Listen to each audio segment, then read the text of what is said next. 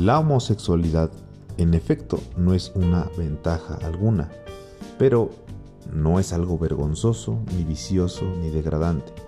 Simplemente no puede clasificarse como una enfermedad. Sigmund Freud. Bienvenidos, bienvenidas, bienvenidos a este un episodio más de tu podcast favorito Radio Chairo, reevolucionando la forma de hacer radio inteligente. En esta ocasión tenemos un especial acerca de la diversidad sexual. Comenzamos con una pequeña actividad. Mediante nuestro arroba Radio preguntamos cómo es que se vive el mes del orgullo. Tenemos un testimonio de José que nos habla acerca de su visión personal de esta celebración. Entre comillas, El Montículo, un relato de terror de 1940 de Celia Bishop y H.P. Lovecraft, en voz de Vladimira, y esto conecta con su cápsula final, Dioses y tumbas, y que tiene en común Howard Philip Lovecraft, la etnología, la arqueología y este especial. En disertaciones de psicología, Karen Rodríguez nos habla acerca del transexualismo. En esta ocasión, nuestra invitada especial, Melissa Cornejo, de arroba SHCS, nos habla acerca de la brutalidad policial y su relación con la LGBTI. En cuentos en 2x3, El hombre invisible de Manuel Mejía Vallejo en voz de Gabriela. Eh, los derechos son como el hombre invisible, ahí están, pero nadie los respeta. En la opinión política, Alejandro Cardiel nos habla acerca de derechos y LGBT. La cónica nos trae el Hot Night Bar, un relato erótico. Arroba guion bajo la cónica con doble K. En el Rincón Geek, Turing en el laberinto arcoiris por John Links. En el más siniestro que, el capítulo final de la casa embrujada de este experimento social de escritura que se llevó a cabo a través de 500 palabras por Katrina. En Dioses y Tumbas, Vladimira Palma nos habla de quién fue Robert Barlow. Y para finalizar, en la reseña literaria, Gabriel nos habla de El vampiro de la colonia Roma, una novela de Luis Zapata, una novela clásica dentro de la literatura homosexual. Sin más por el momento, comenzamos.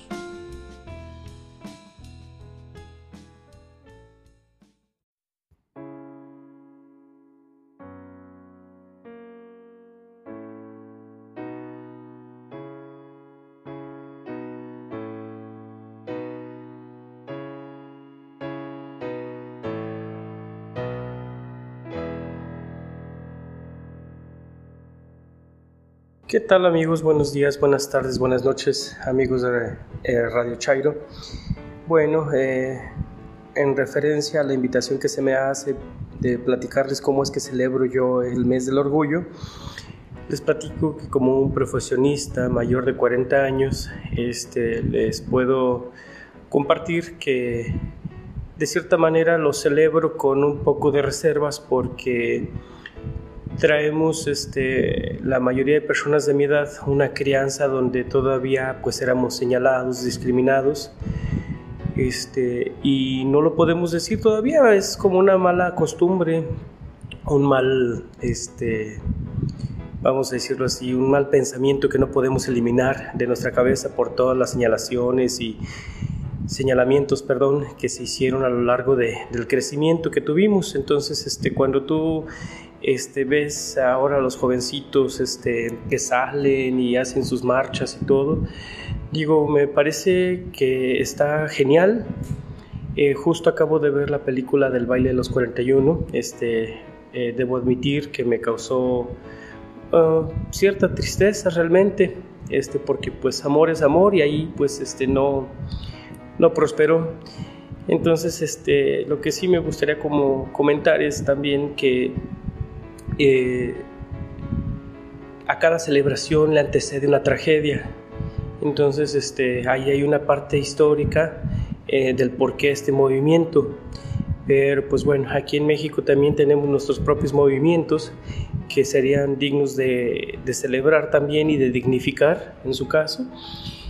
Y pues bueno, nos venimos a la actualidad. Este es eh, una tristeza de pronto que la Ciudad de México, que era bastante progresista respecto a, derechos este, y situaciones para la comunidad LGBT, este, pues ahora con esta decisión que tomó su electorado, esperemos que no se vean menguadas ni minadas este, todos esos derechos que desafortunadamente se tuvieron que arrancar con marchas, sangre, torturas, en vez de que simplemente se nos aplicaran como lo que somos, unos simples ciudadanos que también pagamos impuestos. Entonces, bueno, ¿qué celebro yo de este mes? Eh, lo celebro a reserva, lo celebro con cautela, porque pues incluso aquí en mi trabajo no, no puedo hacer mención de ello, a pesar de que se denomina como un lugar incluyente, no lo es, ciertamente. Entonces, este, pues yo miro desde la banqueta a los jovencitos este, que hacen todo eso y, me da gusto, me da gusto, pero digo, ah, como decía hace un momento, este, los derechos pues están ganados este, sobre el papel, pero y sobre las personas es ahí donde todavía nos falta este, seguir trabajando. Y pues bueno, por mi parte sería todo. Eh, muchas gracias y bonito día.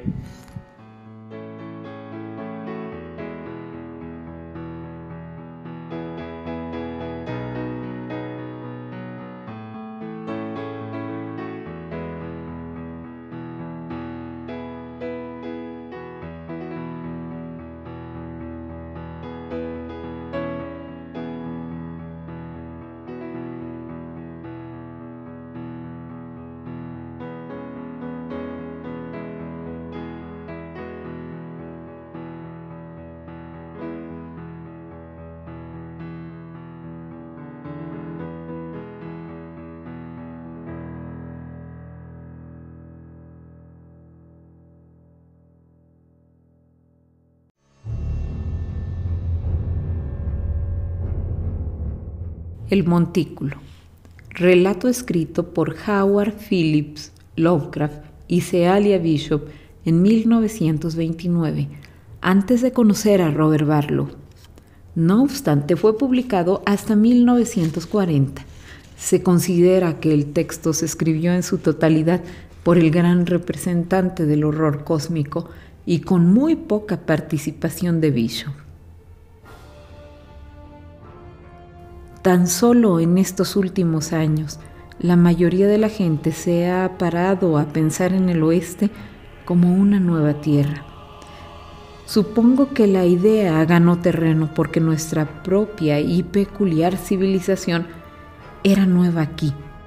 Pero hoy en día los exploradores están excavando bajo la superficie y sacando a la luz aquellos capítulos de la vida que surgieron y cayeron entre llanuras y montañas antes de comenzar el registro de la historia. Nada sabemos sobre el pequeño pueblo de 2500 años de antigüedad y fue un duro golpe para nosotros cuando los arqueólogos fecharon la cultura subpedregal de México hacia 17.000 o 18.000 años antes de Cristo. Escuchamos rumores sobre cosas aún más antiguas, hombres primitivos contemporáneos de animales extintos que hoy en día conocemos solo a través de unos y pocos fragmentos de huesos y utensilios como para que la idea de novedad se desvanezca rápidamente. Los europeos normalmente captan el sentido de antigüedad inmemorial y los profundos sedimentos de sucesivas corrientes vitales mejor que nosotros. Solo hace unos pocos años un autor británico habló sobre Arizona como una región de brumas lunares, muy atractiva a su manera, tanto como severa y vieja, una tierra antigua y solitaria. ¿Qué relación tiene Lovecraft, la etnología, la arqueología, el horror cósmico y este especial de Radio Chairo? ¿Quién fue Robert Barlow y cuál su relación con los antiguos dioses? Te invito a que continúes escuchándonos para averiguarlo.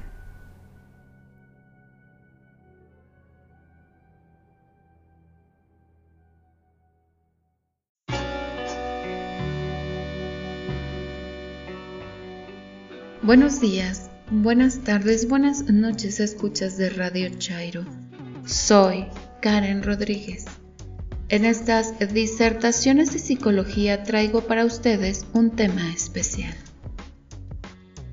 Los disturbios del 28 de junio de 1969 se consideran el inicio de la lucha del colectivo homosexual en Estados Unidos.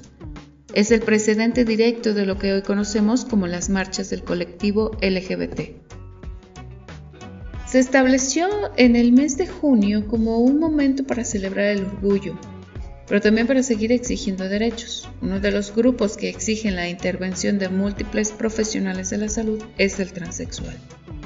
Por lo que en este episodio decidí traer para ustedes un poco de información sobre el tema que aún causa polémica. La transexualidad entendida como la discordancia entre la identificación de género sentida y el sexo asignado y de crianza, produce un sentimiento disfórico que puede eh, generar malestar. Esto no se considera un trastorno mental. Se puede manifestar en diferentes grados de intensidad en cada persona y momento vital. En algunas investigaciones se sostiene que una gran mayoría de casos se inician en edades tempranas.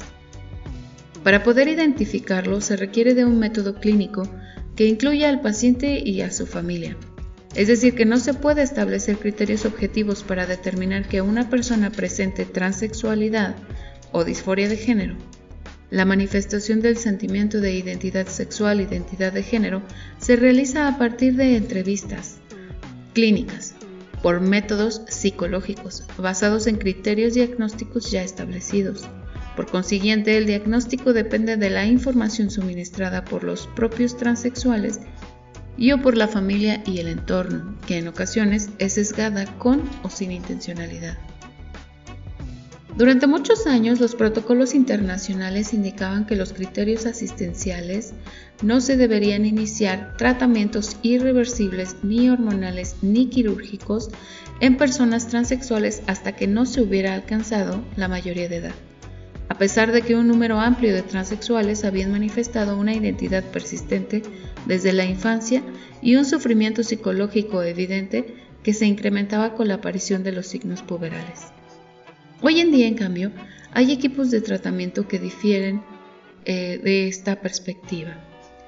Defienden que se debe iniciar el proceso terapéutico durante la etapa puberal, Habiendo un diagnóstico claro de persistencia y habiendo vivido el adolescente las primeras etapas puberales en su sexo biológico, con el fin de disminuir el sufrimiento psicológico, mejorar la aceptación social y mejorar el resultado estético en el aspecto del sexo deseado. La disforia de género en infancia y adolescencia son condiciones complejas y asociadas a un intenso malestar, siendo por ello que es de suma importancia la detección precoz y el tratamiento integral, ya que con ello se mejora la calidad de vida, disminuye la comorbilidad mental, es decir, depresión, ansiedad e intentos de suicidio, y la disforia de género. Sin embargo, es preciso tener en cuenta que los datos de persistencia indican que aunque hay una gran variabilidad que va desde el 27 al 95%, una tasa significativa de niños y niñas puberales dice sentirse eh, del sexo contrario al del nacimiento no seguirá experimentando la disforia de género en la adolescencia, dificultando con ello el establecimiento de un diagnóstico definitivo en esta etapa.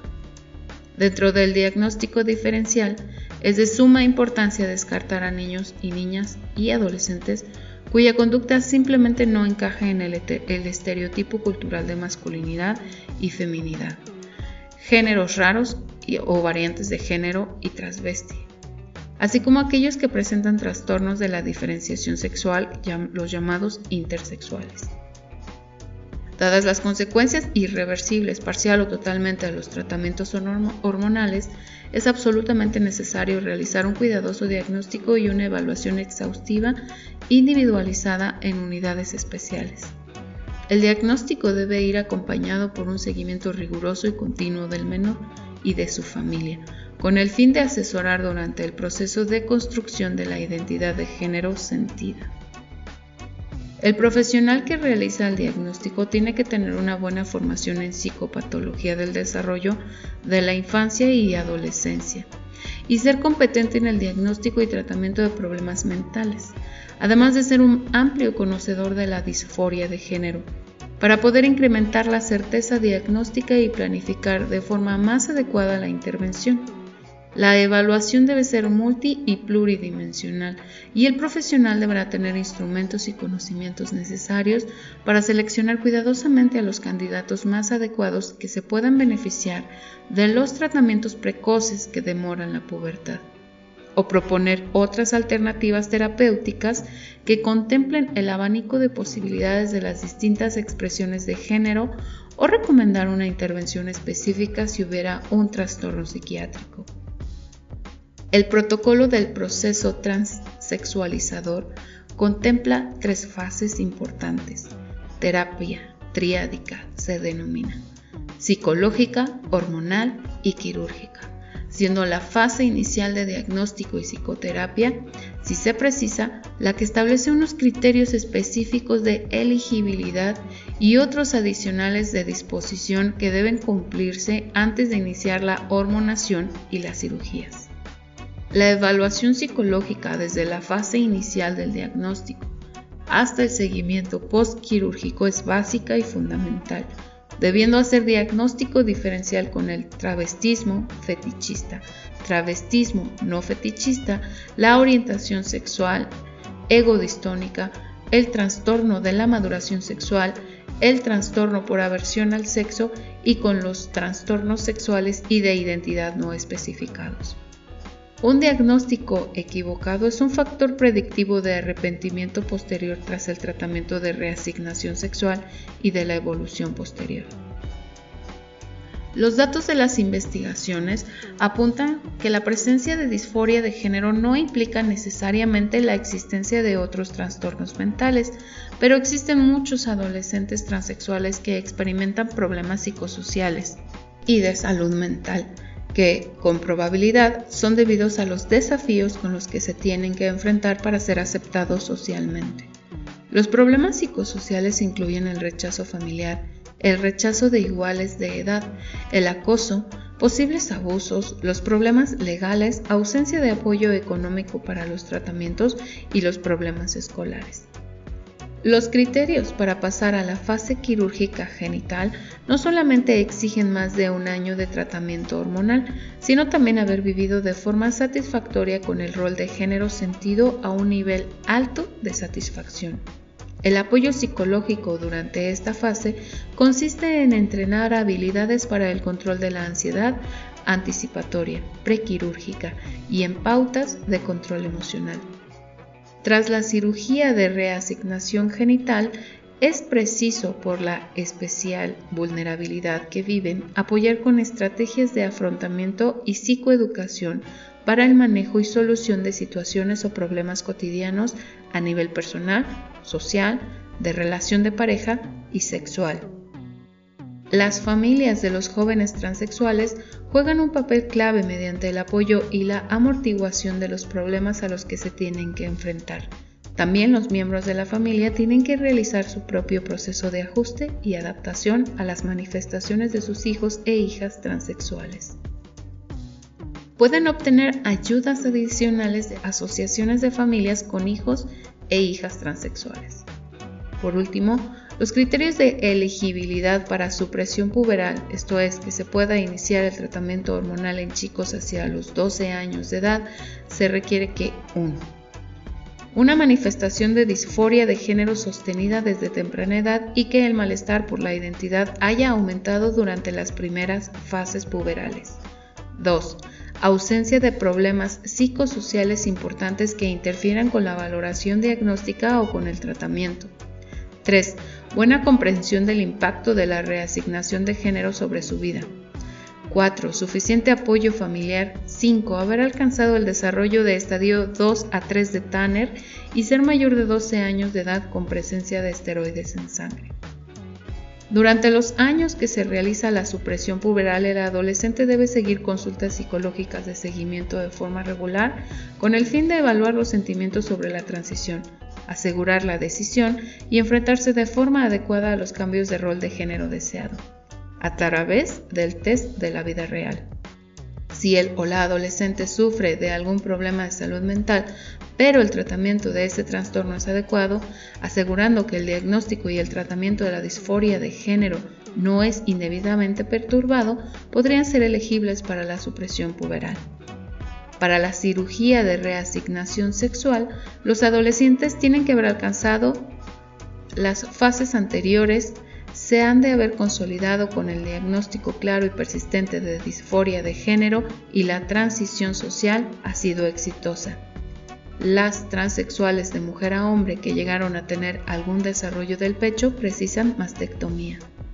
También precisan de histerectomía y ovariectomía. Y si desean tener genitales masculinos, precisan vaginectomía y faloplastía. Los transexuales de hombre a mujer suelen necesitar aumento de pechos con prótesis mamarias, penectomía parcial con vaginoplastía, y si comienzan la frenación puberal a temprana edad a menudo no tienen suficiente piel de pene para realizar la clásica vaginoplastía y necesitan procedimientos de ajuste usando tejido del colon. Esta fase es totalmente irreversible. Amigos, escuchas de Radio Chairo, espero que la información que les acabo de proporcionar les permita abrir su perspectiva sobre este tema que es muy complejo. Es importante escuchar todas las voces para aceptar y dejar de estigmatizar. Me encuentran en arroba Karen Kiowa en Instagram y en el blog en 500 palabras, palabras WordPress. Abramos el debate.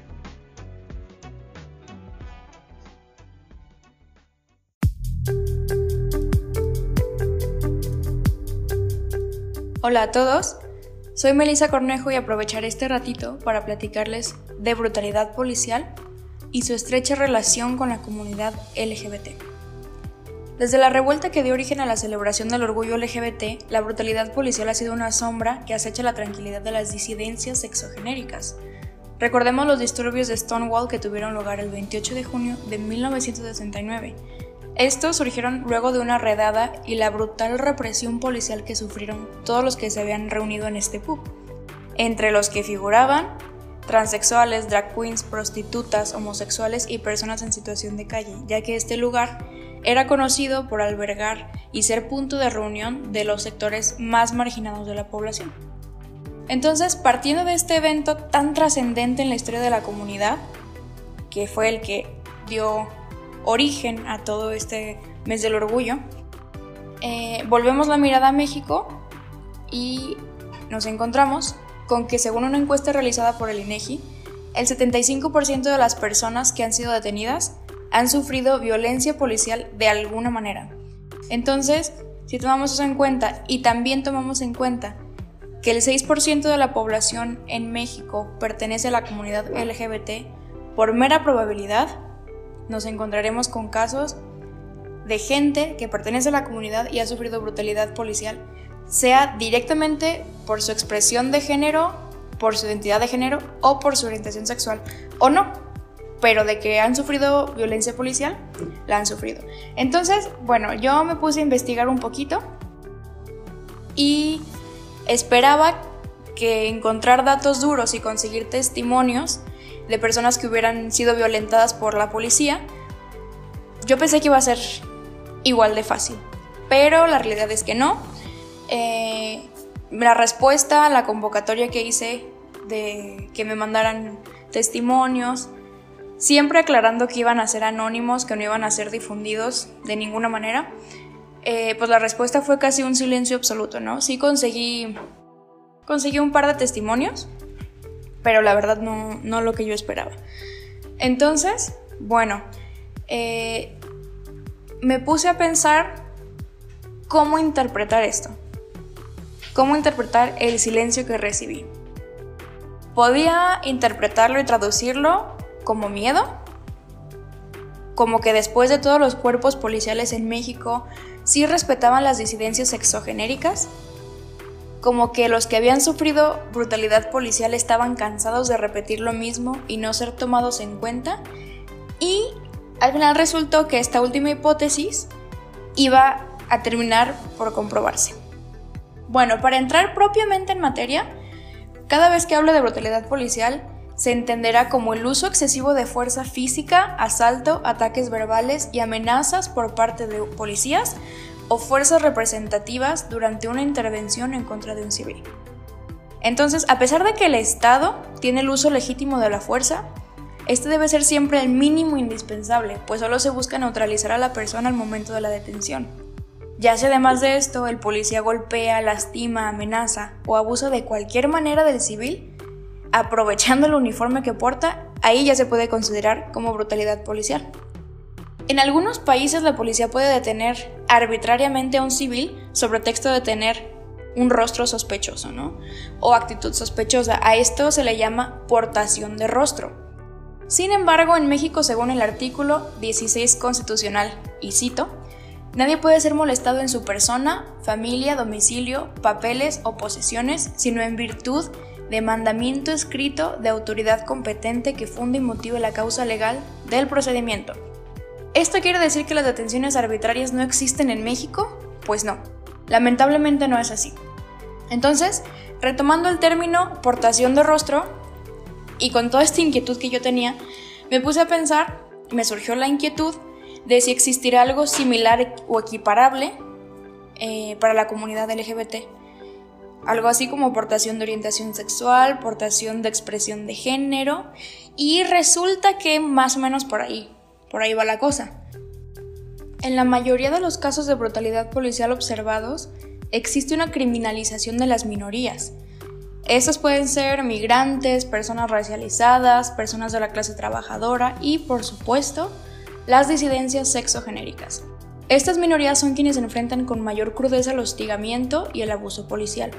En el caso de las personas travestis, transgénero y transexuales se ha documentado que son violentadas con la finalidad de ser extorsionadas por la policía que amenaza con fabricarles delitos o delatarles con sus familiares. Según información recogida por la Encuesta Nacional sobre Discriminación y Juventud LGBT, el 30% de los encuestados aseguró haber sido objeto de abuso policial de algún tipo, sin embargo, solo el 27.6% denunció lo ocurrido. ¿Por qué? Bueno, la mayoría coincide en que al acudir a denunciar invalidaron su experiencia y se les recomendó guardar silencio si no querían meterse en más problemas. Tenemos aquí, además de la revictimización por parte de las autoridades, un mensaje que dice que las minorías son doblemente vulnerables ante el Estado. Entonces, de aquí surge la pregunta, ¿dónde y cuándo surge la criminalización de las disidencias sexogenéricas? y qué pasos estamos dando para revertirlo en algún momento, ¿no? ¿Qué estamos haciendo al respecto? Bueno, desde el punto de vista de la psicología, el encuentro con el otro está marcado, entre otras instancias, momentos y cosas, por el descubrimiento de la diferenciación de sexos. Para el niño, percibir al otro como distinto es un hallazgo que lo llena de angustia. Entonces, si esta relación con la otredad no se resuelve, puede llegarse al extremo de pensar que el otro debe ser castigado, suprimido silenciado o de plano eliminado, ¿no? Desde el punto de vista histórico, ha sido ampliamente documentada la criminalización constante de la que ha sido objeto la comunidad LGBT. Aquí en México no es delito eh, ser homosexual o ser parte de la disidencia sexogenérica desde 1871, cuando con la invasión francesa se adoptó en México el Código Penal francés que surgió de la Revolución Francesa, entonces ahí ya no aparecía la sodomía como delito. Sin embargo, se menciona el ataque a la moral y las buenas costumbres como algo que debe ser penado. Y pues si notamos es un concepto muy ambiguo que queda a interpretación del sujeto, en este caso del policía o del juez. Entonces, este tipo de ambigüedades, vamos a llamarles, siempre se han usado para atacar a las minorías. Es lo mismo que pasa con la alteración del orden público. Es un término muy vago y suele usarse para la represión de las minorías. Entonces, bueno, a pesar de ser una fecha para celebrar la diversidad y las disidencias y hablar de todos los avances que hemos logrado en materia legislativa, de derechos humanos y todo esto muy bonito. También es un momento y es muy importante poner el dedo en donde nos hace falta, ¿no? Donde duele, donde cala. Por ejemplo, con la regulación del uso de fuerza, con la Ley Nacional sobre el Uso de Fuerza, eh, tenemos ya un instrumento que nos dice bajo qué parámetros se puede usar la fuerza, eh, en qué contextos y todo esto. Entonces es un avance, pero falta, falta un poco más, ¿no? En un momento voy a hablar de algunas propuestas que estaría muy bien que tomáramos en cuenta, ¿no? También eh, hace poco se aprobó el matrimonio igualitario en otros dos estados, eh, ha avanzado en el Senado la reforma para sancionar las terapias de conversión. Entonces, sí hemos dado avances, pero también hace falta mucho en este otro tema, ¿no? A mí me parece muy importante que todos revisemos la ley nacional sobre el uso de fuerza, independientemente de si somos parte de la comunidad o de alguna minoría, pero sobre todo si somos parte de ellas. Entonces, eh, esto para estar enterados dentro de qué parámetros se puede aplicar y ser capaces de detectar al instante algún abuso del que seamos objeto o si nos toca presenciar algo de este tipo, que podamos acompañar a la víctima, ¿no? Podamos documentarlo, realizar la denuncia, sea en la instancia correspondiente, muchas veces, bueno, se tiene que respetar el proceso de la víctima, pero si no, en redes sociales, estas pueden servir como un foro de denuncia y es importante denunciar de alguna manera. Una alternativa viable para disminuir los casos de brutalidad policial es la creación de etapas de supervisión externa a la policía a nivel local. Eh, grupos que estén a cargo de una asociación civil o dependencia no gubernamental que estén supervisando el desempeño de la policía municipal, vamos a decirle. Entonces, esto también pues con la finalidad de regular, mediar e incluso cuidar a los policías en su labor. Y bueno, por último, pero por supuesto que no menos importante, sino lo más importante de todo esto, hacer hincapié en la urgencia de la capacitación, educación y sensibilización de los cuerpos policiales en temas de diversidad y disidencias sexogenéricas. Con esto terminaría mi cápsula. Agradezco a todos por escucharme, por brindarme este espacio y les mando un abrazo a todos.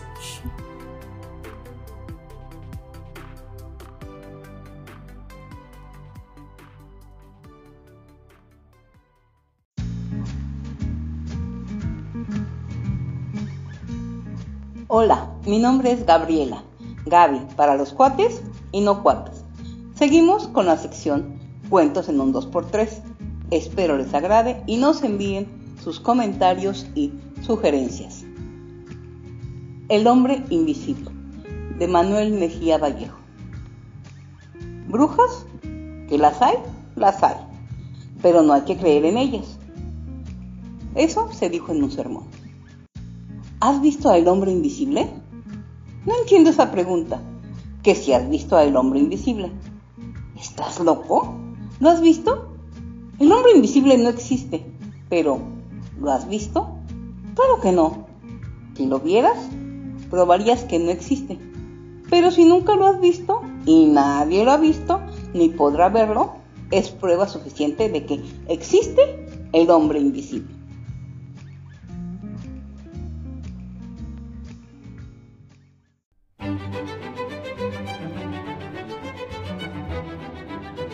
Buenos días, buenas tardes, buenas noches, podemitas de Radio Chairo.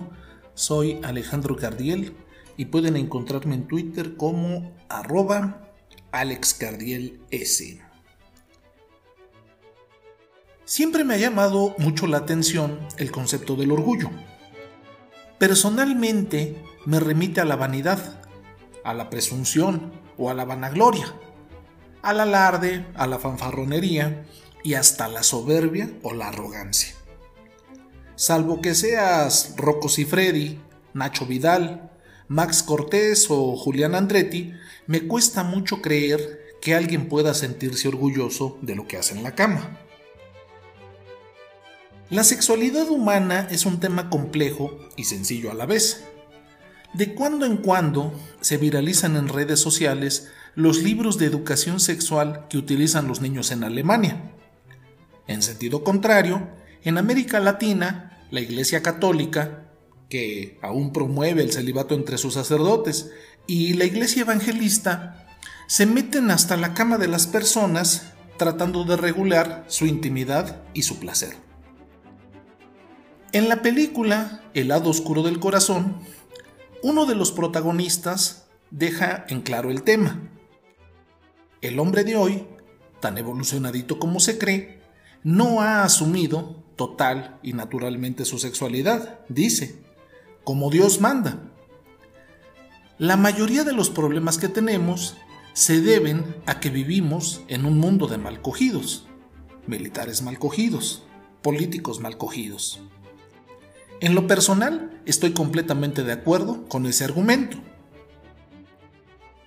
Hace el amor y no la guerra. Es hoy, más que nunca, un argumento necesario y de aplicación para toda la humanidad.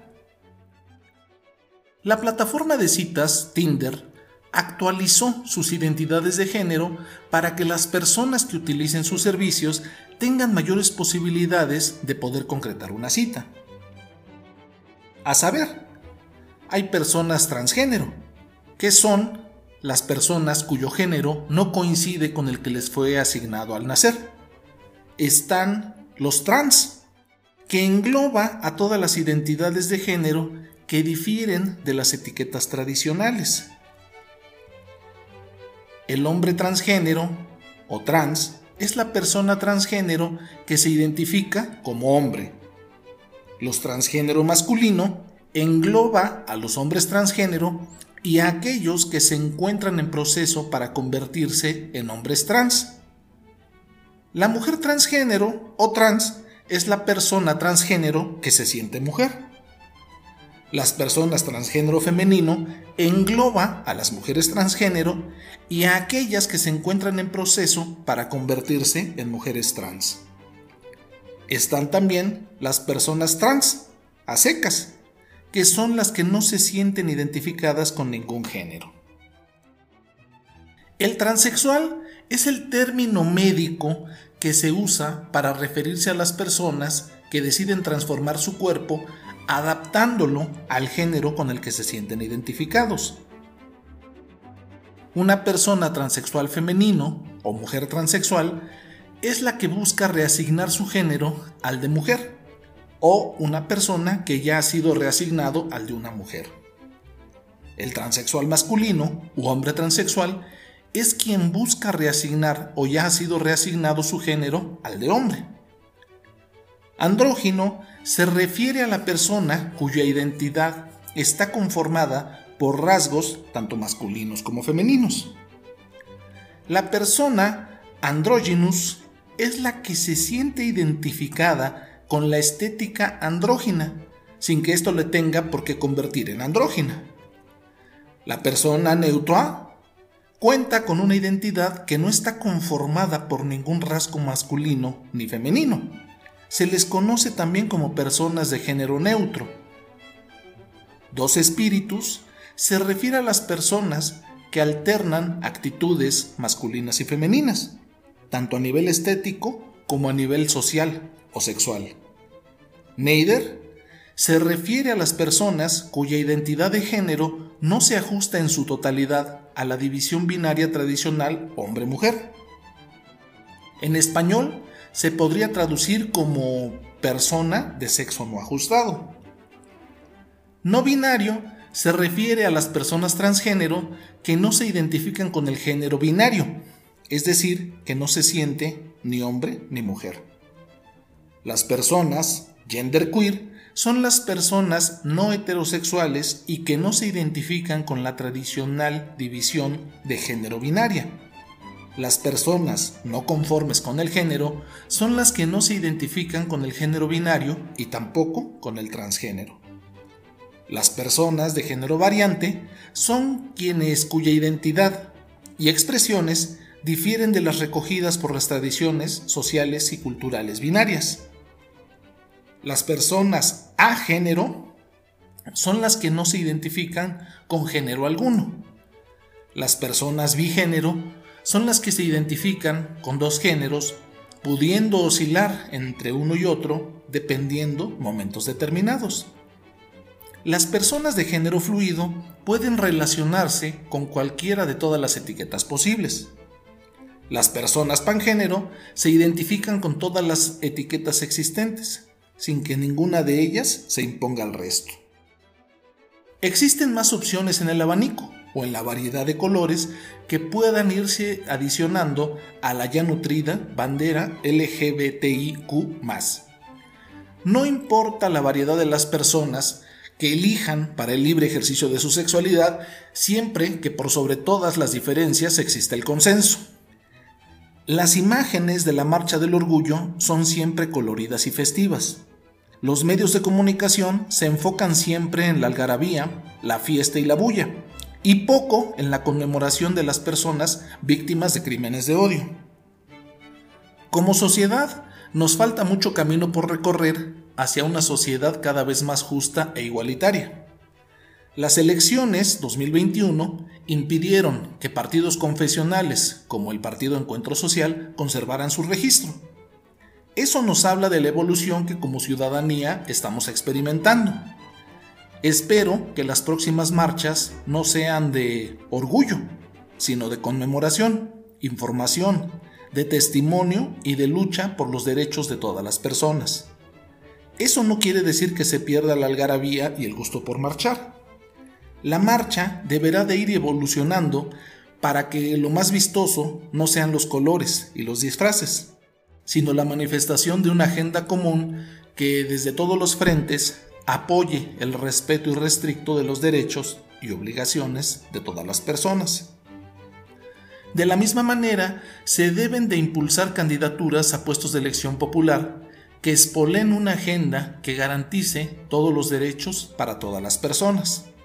Derecho a una educación sexual laica y garantizada por el Estado, y que aumente las penas y castigos para violadores, pederastas, tratantes, acosadores y demás que atenten contra la libre determinación y desarrollo sexual de las personas.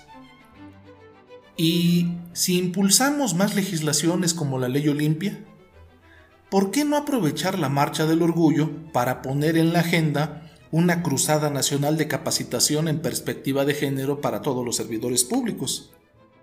La diversidad puede ser una herramienta muy útil para visibilizar la pluralidad de pensamientos y la complejidad de una sociedad cada vez más amplia y consciente de sus derechos.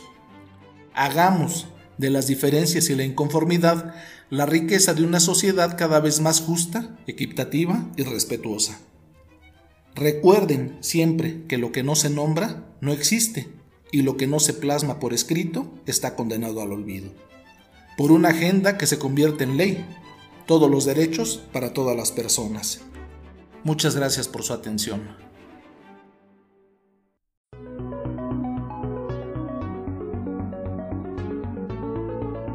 Saben que las bases de la inteligencia artificial, tan en boga hoy, así como los algoritmos que nos ayudan a encontrar una calle o hasta para saber nuestra compatibilidad astral en una página de Facebook, se lo debemos a un miembro de la comunidad gay? A continuación tendremos una semblanza de Alan Turing, y podrán escuchar por qué lo mencionamos en este día de conmemoración del orgullo. Alan Turing es considerado uno de los padres de la ciencia de la computación y precursor de la informática moderna. Proporcionó una influyente formalización de los conceptos de algoritmo y computación con la máquina de Turing. En el campo de la inteligencia artificial, es conocido sobre todo por la concepción de la prueba de Turing, un criterio según el cual puede juzgarse la inteligencia de una máquina si sus respuestas en la prueba son indistinguibles de las de un ser humano. La prueba de Turing es un método para determinar si una máquina puede pensar. Nace de un juego de imitación, en donde hay tres personas, un interrogador, un hombre y una mujer, El interrogador está separado de los otros dos y solo puede comunicarse con ellos a través de un lenguaje que entiendan. El objetivo del interrogador es descubrir quién es la mujer y quién es el hombre, mientras que el de los otros dos es convencer lo que son la mujer. En su artículo de 1950, Computing Machinery and Intelligence, Turing sustituye a uno de los interrogados por una computadora y cambia los objetivos del juego, reconocer a la máquina. Una computadora puede ser llamada inteligente si logra engañar a una persona haciéndole creer que es un humano. La forma de hacer pasar la prueba a una máquina consiste básicamente en una persona hablando con una computadora en otra habitación mediante un sistema de chat. Si la persona es incapaz de determinar si habla con un humano o con una computadora, entonces la computadora se considera inteligente. En el año 2014, por primera vez, el chatbot de Eugene Gotsman logró convencer a 30 jueces que estaban participando en la prueba de que estaban chateando con un niño ucraniano de 13 años. La carrera de Turing terminó súbitamente tras ser procesado por homosexualidad en 1952. Convencido de que no tenía de qué disculparse, no se defendió de los cargos y fue condenado. Según su ampliamente difundido proceso judicial, se le dio la opción de ir a prisión o de someterse a castración química mediante un tratamiento hormonal de reducción de la libido. Finalmente escogió las inyecciones de estrógenos, que duraron un año y le produjeron importantes alteraciones físicas, como la aparición de pechos o un apreciable aumento de peso, que lo condujeron a padecer de disfunción eréctil. En una carta de esta época a su amigo Norman Routledge, Turing escribió en forma de falso silogismo una reflexión relacionando el rechazo social que provoca la homosexualidad con el desafío intelectual que supone demostrar la posibilidad de inteligencia en los ordenadores. En particular, le preocupaba que los ataques a su persona pudieran oscurecer sus razonamientos sobre la inteligencia artificial. Dicho silogismo dice, Turing cree que las máquinas piensan, Turing yace con hombres. Luego, las máquinas no piensan. Dos años después del juicio, en 1954, falleció por envenenamiento con cianuro, aparentemente tras comerse una manzana envenenada que no llegó a ingerir completamente, en un contexto que se estimó oficialmente como suicidio. Varias personas pensaron que su muerte fue intencionada, aunque su madre intentó negar la causa de su muerte, atribuyéndola a una ingestión accidental provocada por la falta de precauciones de Turing en el almacenamiento de sustancias químicas de laboratorio. Los últimos años de su vida fueron amargos y reservados. Esta muerte no esclarecida ha dado lugar a diversas hipótesis, incluida la del asesinato. El 10 de septiembre de 2009, el primer ministro del Reino Unido, Gordon Brown, emitió un comunicado declarando sus disculpas en nombre de su gobierno por el trato que recibió al anti-Urin durante sus últimos años de vida. Este comunicado fue consecuencia de una movilización pública solicitando al gobierno que ofreciera disculpas oficialmente por la persecución contra Alan Turing. Sin embargo, en 2012 el gobierno británico de David Cameron denegó el indulto al científico, aduciendo que la homosexualidad era considerada entonces un delito. Finalmente, el 24 de diciembre de 2013 recibió el indulto de todo tipo de culpa por orden de la reina Isabel II.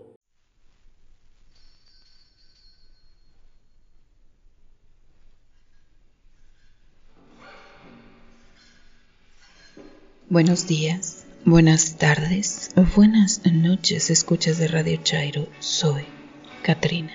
Katrina. En este más siniestro que traigo para ustedes, el último capítulo de La Casa Embrujada. El espejo, el espejo, el espejo. Arroba Raskolnik 63 Roman Raskolnikov. El espejo. Mudanza obligada. H murió y tras pésames y ave marías y con sabidos papeleos burocráticos, la lectura del testamento, consecuente reparto y noticia inesperada. La casa no es mía y por tanto debo largarme ya. Tampoco es tragedia.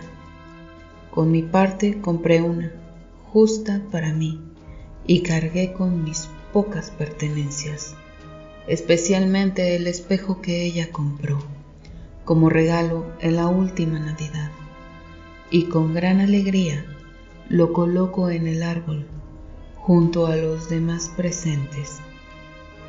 Es especial, dijo muy seriamente. Continúa. Arroba rutas paralelas, imaginaria. Le gusta pasearse por lo que llama la casa embrujada, sus paredes llenas de grafitis y hojas llenas de letras se mueven con ella hasta llegar a la puerta con espejo. Allí siempre está él, modificando las alas que ya no necesita para ella. Arroba Hailey-on-erebor Hailey Reven Alicia regresó a través del espejo y fue a dar a la atestada sala de baile de su casa, donde todos se quedaron viéndola horrorizados. En una mano llevaba el hacha y en la otra la cabeza de la reina roja. Arroba Llano Nathaniel. Nathaniel Llano. Ya no sabía quién era. El reflejo en el espejo no le devolvía su imagen. Dama solitaria, arreglada y con mirada triste. ¿Quién eres? decía a la mujer pálida, desaliñada de ojos diabólicos que la observaba. Un día, ella le respondió, también quiero saber quién eres. Arroba el gran pillín, Felipe Rodríguez. Todas las noches tengo la misma pesadilla. Una chica ensangrentada que se refleja en el espejo del pasillo de mi antigua casa. Creo que esa imagen me perseguirá eternamente. Todavía recuerdo aquella noche, hace más de 15 años, cuando violé y asesiné a mi hijastra. Arroba H. Hatecraft Howard Herker, Hatecraft. Los rumores dicen, mira la casa embrujada, pero tan solo soy un lugar de amores olvidados y condenados a la desesperanza. Arroba T-contaré, el cuenta letras. Desde que la hechizó la bruja rompió todos los espejos de su casa. No toleraba ver su rostro antes deforme, ser ahora el trofeo que todos los príncipes anhelaban. Arroba Ópera 106. Ópera 1.6. 3. Siento interrumpirte, Mari, pero cuando me llegaron tu carta y telegrama percibí claramente tu ansiedad, por decirlo menos. Ja, ya que lo mencionas, Andy y estando tú aquí me parece que fue una bobada. Reminiscencias de la infancia, yo qué sé. Quizás la nueva ciencia, la psicología, pueda explicarlo. Nada más pon la tetera y cuéntame. Heredé la vieja casa del tío Josep, con todo y gatos. En un arranque dejé a mis padres y me vine. Traje un jardinero, mientras podaba se cortó la mano. La sangre no paraba. Continúa. Arroba Negro Cuervo 01. Cuervo Oscuro. El espejo. Portal a otro universo. Miedo. Sí, a lo que hay del otro lado. Arroba Skyler ZG. Sky. Finalmente me liberé de esta prisión ya ninguno estará a salvo de mí. No volverán a encerrarme en este espejo. Mago 211218 Mago Merino H. No vivo en la casa embrujada, pero cuando entré al baño a cepillar mis dientes encontré el espejo todo roto y no me vi. Y me dije, este cabrón ya se fue a trabajar y no me esperó. Arroba Damaris Gazón, la dama. Me paré ante el hermoso espejo labrado y cuando lo toqué, mi mano lo traspasó. Me vi de niña, reviviendo el oscuro recuerdo del asesinato de mi familia. Yo lo había olvidado. Quise rescatar a mí, yo niña, pero alerté al ladrón. Ahora no podremos regresar. Arroba Lixisol. Lixisol. Me visita en noches lluviosas. Bebemos café y charlamos sobre el futuro. Y es que él viene de allí. Así es, del otro lado del espejo. Es un siglo adelante de hoy. Ya sé que querrán saber lo que me cuenta, pero no lo haré. No le quitaré la magia a la realidad. Arroba Nona Lore HEDZG03 Lore Hernández Me llamó la atención ese fino espejo. Fijé mi atención como si me invitara a pasar. Al tocarlo, mi mano pudo traspasar. Del otro lado, dentro de una casa embrujada, me fui a quedar, ya que el portal ya no me permitió regresar. Arroba Alice Moonlover. Gotitas de sal. Parece esconder la mirada.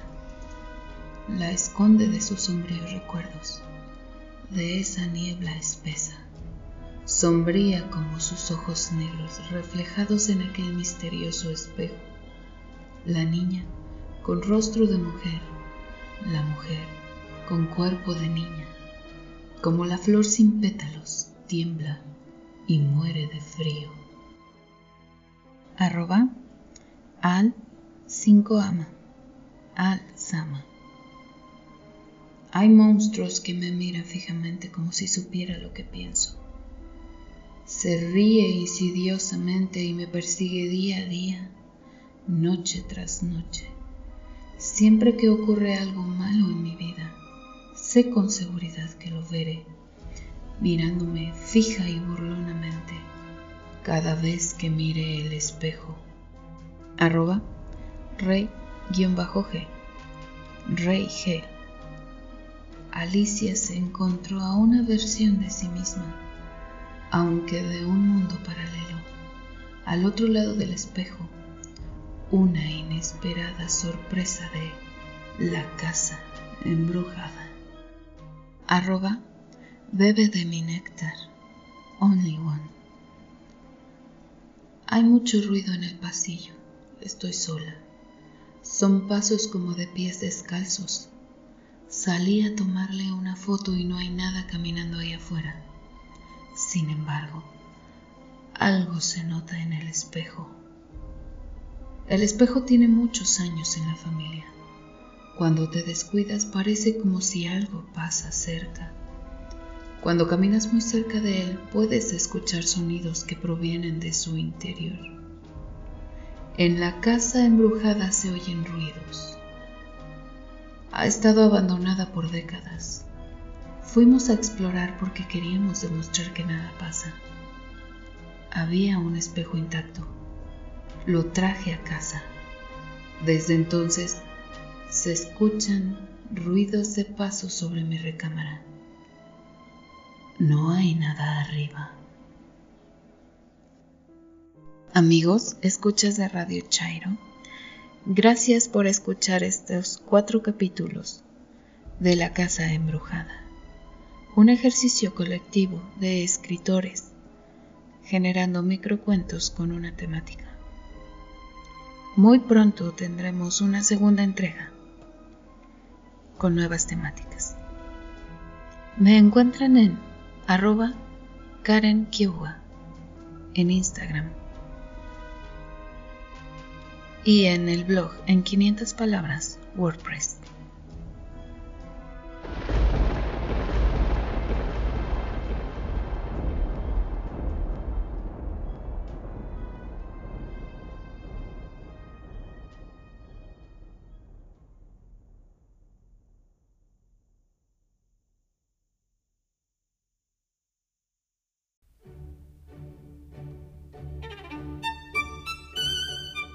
Buen día, escuchas de Radio Chairo.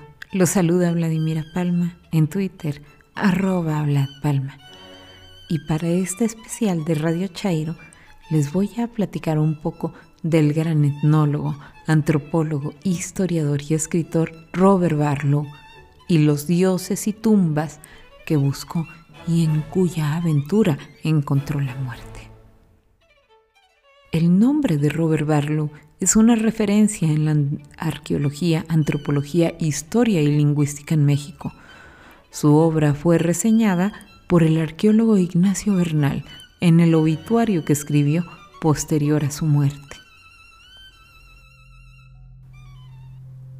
Dentro de una familia de militares nació en 1918 Robert Hayward Barlow en Kansas. Su padre, teniente coronel, cambiaba frecuentemente de residencia llamado por las obligaciones de su profesión, lo que hizo que el joven Roberto recorriera todos los Estados Unidos de América con su familia, aprendiendo constantemente aquí y allá. Tal vez este continuo ir y venir le haya dado esa amplitud de miras y de intereses intelectuales. Esas educaciones algo caóticas y sin arraigo suelen producir frutos espléndidos en ciertos individuos. Su primer trabajo serio fue dedicarse a las artes. Estudió pintura en Washington y luego escribió y publicó poesías y novelas. A los 24 años ganaba el premio en un certamen poético y más tarde publica su tercera y más importante colección de versos. No es este, sin embargo, el lugar para analizar su producción poética, ya que en su inmensa obra, en el campo de la antropología y de la historia, lo que nos ocupa. Tras estudios en la Escuela de Antropología en México y en la Universidad de Berkeley y México entre 1938 y 1944, se convierte en el extraordinario investigador que fue, como lo dijo en una ocasión el doctor Gruber.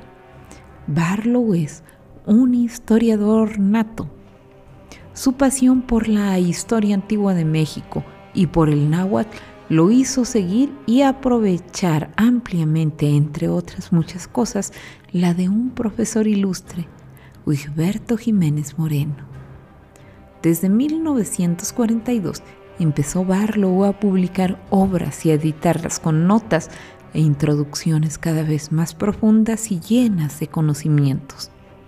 Entre esa fecha y su muerte, publicó más de 150 trabajos entre libros, documentos editados y anotados, notas, reseñas, etc. Solo esto da una idea de su infatigable labor, de su fantástica devoción a la tarea emprendida. Pero no es la cantidad, sino la calidad de esos estudios lo que realmente importa. Su campo de acción es fundamentalmente Mesoamérica, este laboratorio de culturas, como él mismo decía, esta tierra mestiza que también comprendía y amó y sintió también, no solo en su historia antigua, sino en sus descendientes actuales. Su interés primordial, aunque como veremos de ninguna manera el único, fue la historia del Valle de México durante los dos o tres siglos anteriores a la conquista española. Recuerdo cuando en una ocasión le pregunté qué buscaba. Me respondió, entender la historia azteca, a ese pueblo, a sus vecinos, amigos y enemigos. Para lograr esto necesitaba desenterrar esa historia, valiéndose de todos los métodos posibles. He aquí por qué se convirtió en historiador, buscador y editor. En este punto voy a diferir con Ignacio Bernal. Barlow buscaba a los antiguos.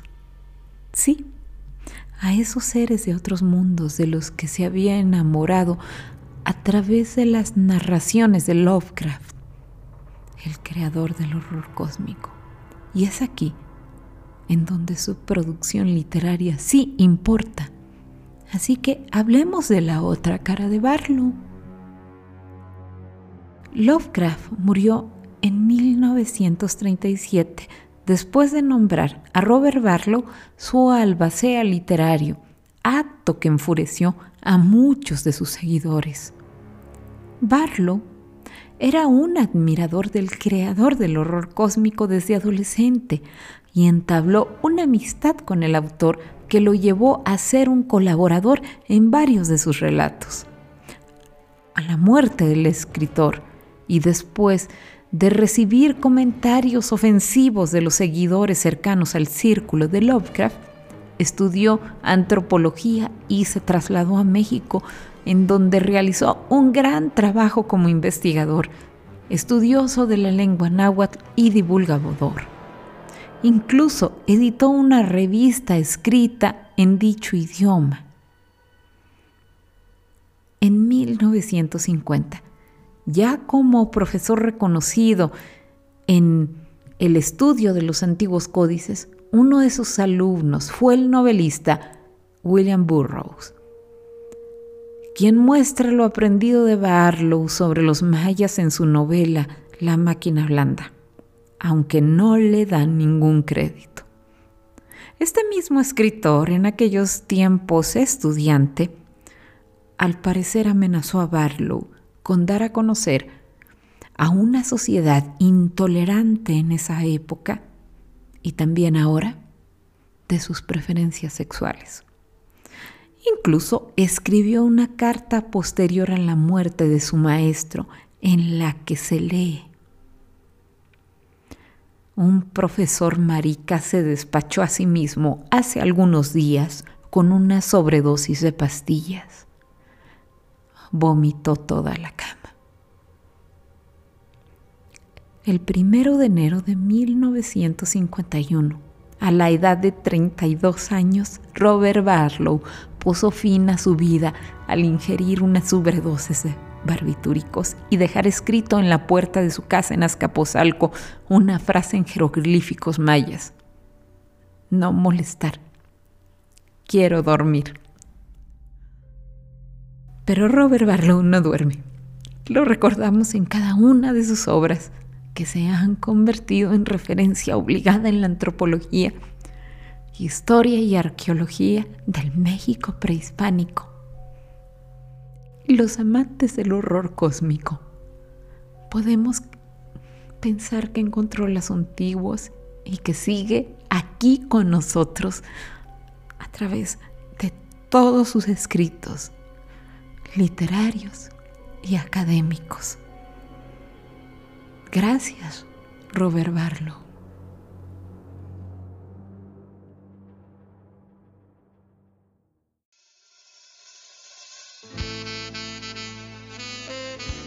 Hola, mi nombre es Gabriela. Gaby para los cuates y no cuates. Mi Twitter es arroba hipatia con Y inicial, H después de la T y M final. Hoy voy a compartir con ustedes El vampiro de la colonia Roma, de Luis Zapata.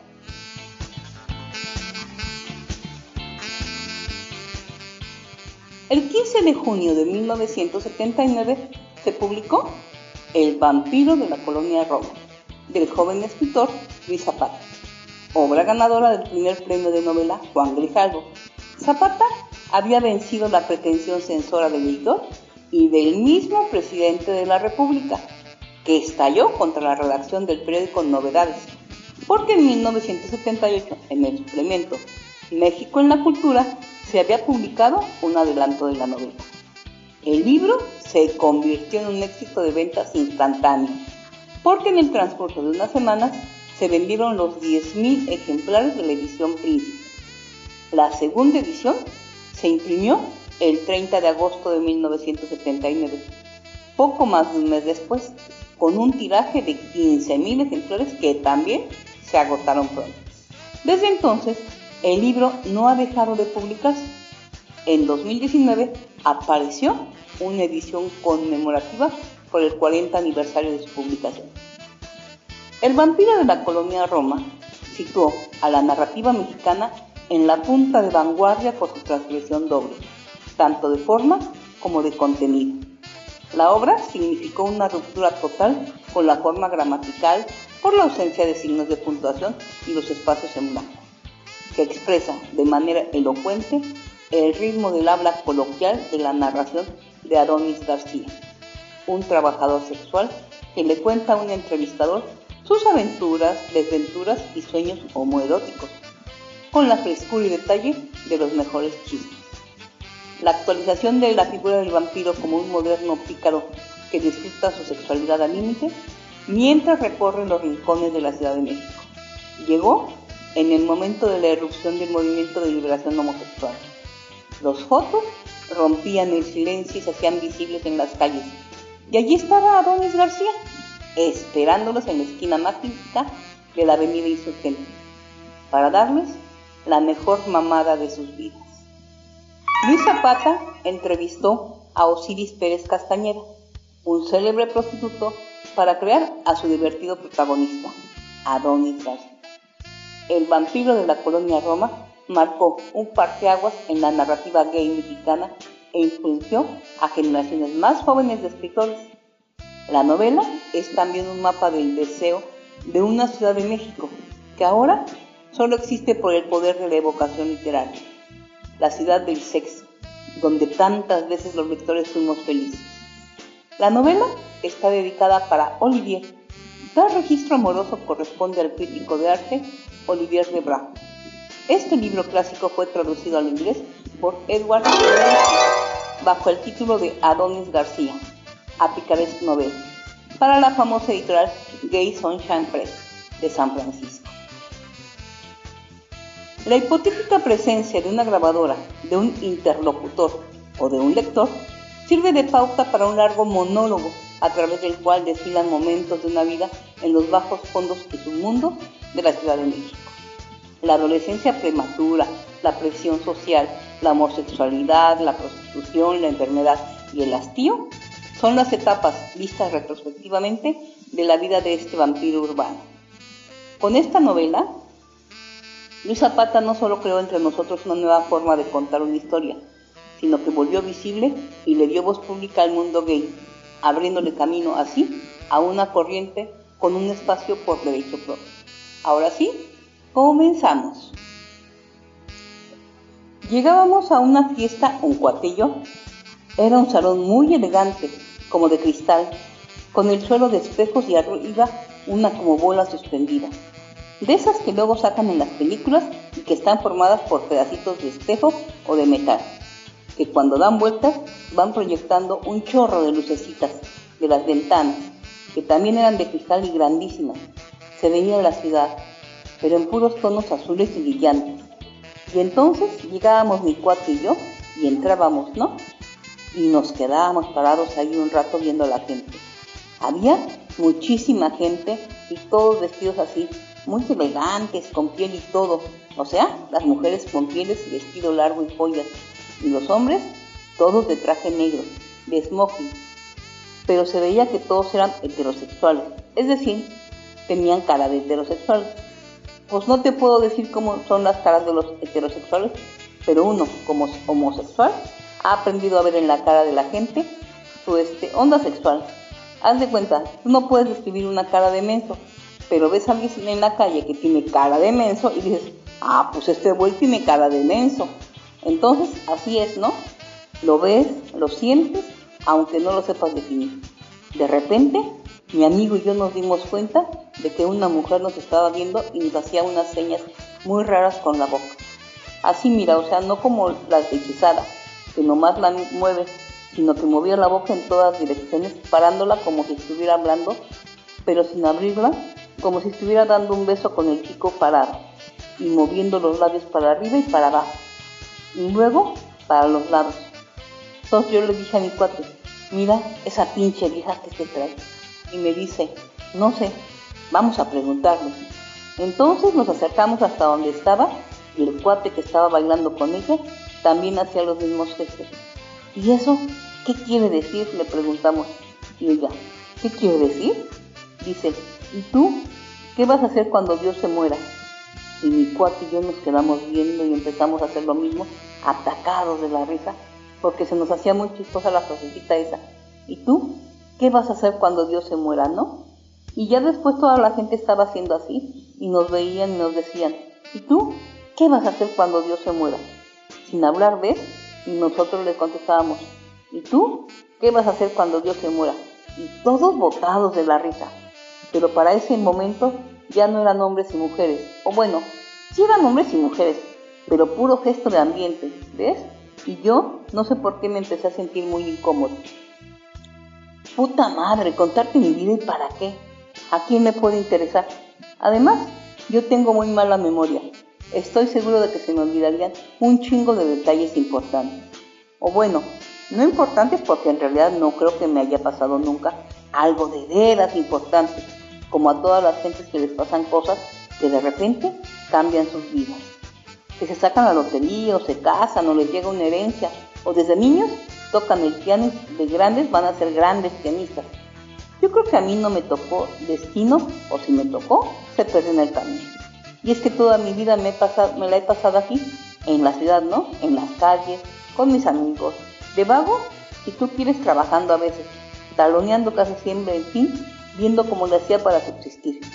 Ni siquiera tuve una infancia feliz, digamos, para recordar cuando este rupo o este ni, ni siquiera tuve infancia. Bueno, claro que tuve infancia, no seas pendejo. Lo que pasa es que, como te diré, como que todo se me ha olvidado, como que todo se me escapa de las manos así como algo irreal. Claro, te podría decir que nací en Matamoros, Tamaulipas, porque mis padres vivieron un año allá, pero de eso ya no me acuerdo, porque entonces estaba muy chavito. Que mi papá era refugiado español y que se murió hace 10 años o más, esperando todavía la muerte de Franco. O que mi mamá había estado casada antes con un militar de lo más estúpido, y que luego aquí los dos se casaron o se rejuntaron. O vete a saber qué fue lo que hicieron. Nunca se los pregunté. Yo creo que nomás estaban casados por lo civil, porque mi papá se había casado en España. De allí, pues mi madre, ¿no? Toda la gente se casa por la iglesia. Y que tenía tres hijos que no lo querían, aunque eso de que no lo querían fue hasta después que se vino a México. Y se enteraron que se había casado acá y todo eso, pero ¿tú crees que tenga alguna importancia? Cuando yo nací mis papás ya eran grandes, los dos. Mi papá tenía creo 60 años y mi papá, mi mamá 40 y pico. Y ya casi menopauseando, ¿no? Han de pensar que por eso nací tarado, pero no, eso fue por golpes de la vida. Aunque ni soy tarado, ni la vida me ha golpeado. Pues ni que hubiera sido boxeador, ¿verdad? Sí he tenido broncas como toda la gente, pero eso fue por los golpes de la vida. Porque no han sido las cosas lo que, las que uno se puede recuperar. Además, se te va haciendo callo y ya las cosas no más como que se te resbalan.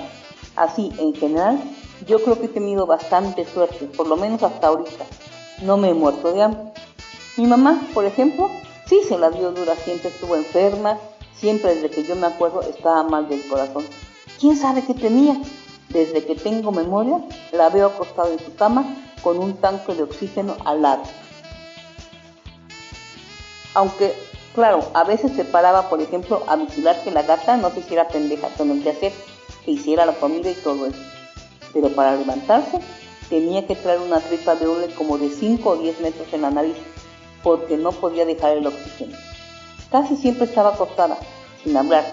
Por eso su muerte no me dolió ni me sorprendió tanto, como que ya estaba muerta desde que la conocí.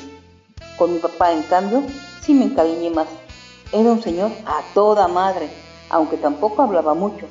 Fíjate, ni siquiera sabíamos lo que había estado haciendo en España antes de venirse para acá, o lo que había estudiado, o lo que hubiera querido ser, o en fin, todas esas historias familiares, ¿me entiendes? Que toda la gente sabe acerca de sus padres.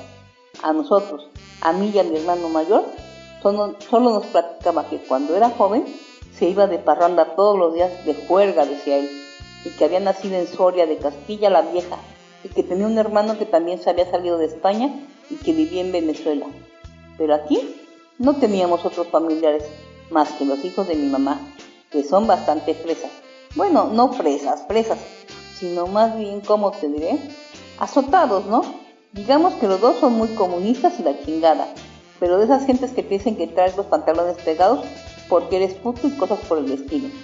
Aparte, teníamos una abuela, la mamá de mi mamá, pero solo la vi una vez, un día que venía yo llegando de la escuela y estaba una señora allí sentada. Entonces mi mamá me dijo, mira, esa es tu abuela, pero no sé, no, a lo mejor nomás era la señora que vendía gelatinas y la llevaron para que no creciéramos con el complejo de no tener familia. Luego creo que fuimos a verla a su casa, pero no me acuerdo. No estoy seguro. Después ya nada más supe que se murió. Aquí en México mi papá trabajaba en un negocio de bombas de agua. Antes había estado trabajando en un banco y entonces su jefe, que también era español, le propuso lo del negocio de mantenimiento de bombas de agua. O sea, se firmaba un contrato con el dueño de un edificio o de una casa y se comprometían a que las bombas siempre estuvieran funcionando bien, que subiera el agua a los pinacos, etcétera, ¿no? Entonces iba uno de los muchachos que trabajaba ahí y revisaba la bomba. O ahí se hacía pendejo limpiando la grasa con una estofita, porque antes las bombas trabajaban con grasa o embominaba los motores que se quemaban. En fin, lo que hiciera falta. Y le iba bastante bien a mi papá. Tanto que después nos cambiamos a otra casa más grande y con teléfono, que estaba en la colonia Santo Tomás, frente al cine Cosmos, y que le habían pasado los padrinos de mi hermano. Ya con el teléfono le empezó a ir mejor, porque entonces hablaban para que fueran los mecánicos a hacer reparaciones. O ellos se reportaban para ver a dónde había que ir, y todo se hacía más rápido. Después mi papá ya tenía un bonche de edificios y los mecánicos ya traían su moto, porque primero andaban en bicicleta y uno de ellos a patín En aquella época la casa era un desmadre. Siempre había gente. Todo el día sonaba el teléfono, los mecánicos revisando las motos y las cosas del taller. Y mi hermano y yo, listo, ayudándolo o yo ayudando a mi papá con las cuentas. O escribiendo a máquina, aunque fueron con un solo dedo, pero ayudándolo, ¿no? Yo creo que por eso era el consentido de mi papá. Y además, porque era un niño serio y bueno. Siempre sacaba buenas calificaciones y era de los mejores en la escuela. Me imagino que el hecho de que era muy introvertido me llevaba a apurarme en la escuela, ¿verdad? Porque casi no tenía amigos, ni jugaba o si jugaba, pero solo. A veces iba con mi hermano y jugábamos a las canicas con otros niños. De ahí, de la cuadra o fútbol, pero yo era muy malo. Siempre perdía y siempre me ponían de defensa porque era lo más fácil. Así es que me gustaba más jugar solo con mis cochecitos. Tenía mis cochecitos y me ponía a jugar allí en la casa, en el piso que era como de ladrillos. Entonces una fila era para un lado y otra para otro. O sea, una iba para allá y otra para acá, como los sentidos de circulación, ¿ves? Y luego también tenía mi perrita y siempre la subía a ver la azotea. Y la bañaba y la cuidaba y le daba de comer y todo, ¿no? La quería mucho y por cierto, el día que se murió casi no la sentí. Descubrí que no la quería tanto o quizás que las cosas se deben de tomar de otra manera.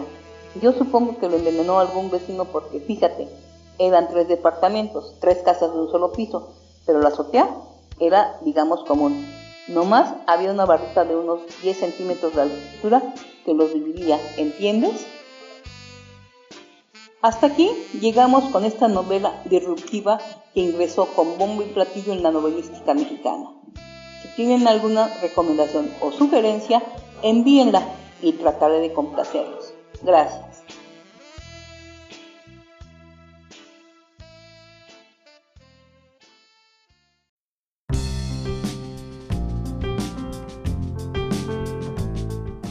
En conclusión, eh, queda descubierto la necesidad del reconocimiento de los derechos fundamentales hacia las minorías, así como el abuso la discriminación de los cuales son objeto. Eh, al final, eh, personalmente quedo en desacuerdo con la perspectiva que tiene Alejandro, debido a que el orgullo no, no se resume a lo que haces en la cama, sino a todo lo que representas como persona. Abramos el debate. Em, muchas ah, gracias por sintonizarnos. Esto fue todo por esta ocasión. Agradecemos sus comentarios, sugerencias e interacciones en Twitter. Aún nos localizan en arroba radio como siempre mi recomendación personal, hagan el amor, ignor la guerra, hagan el amor, hagan el amor sin tener esas barreras sociales que se han fincado alrededor de la sexualidad, de la identidad. excelente inicio de semana. Hasta la próxima.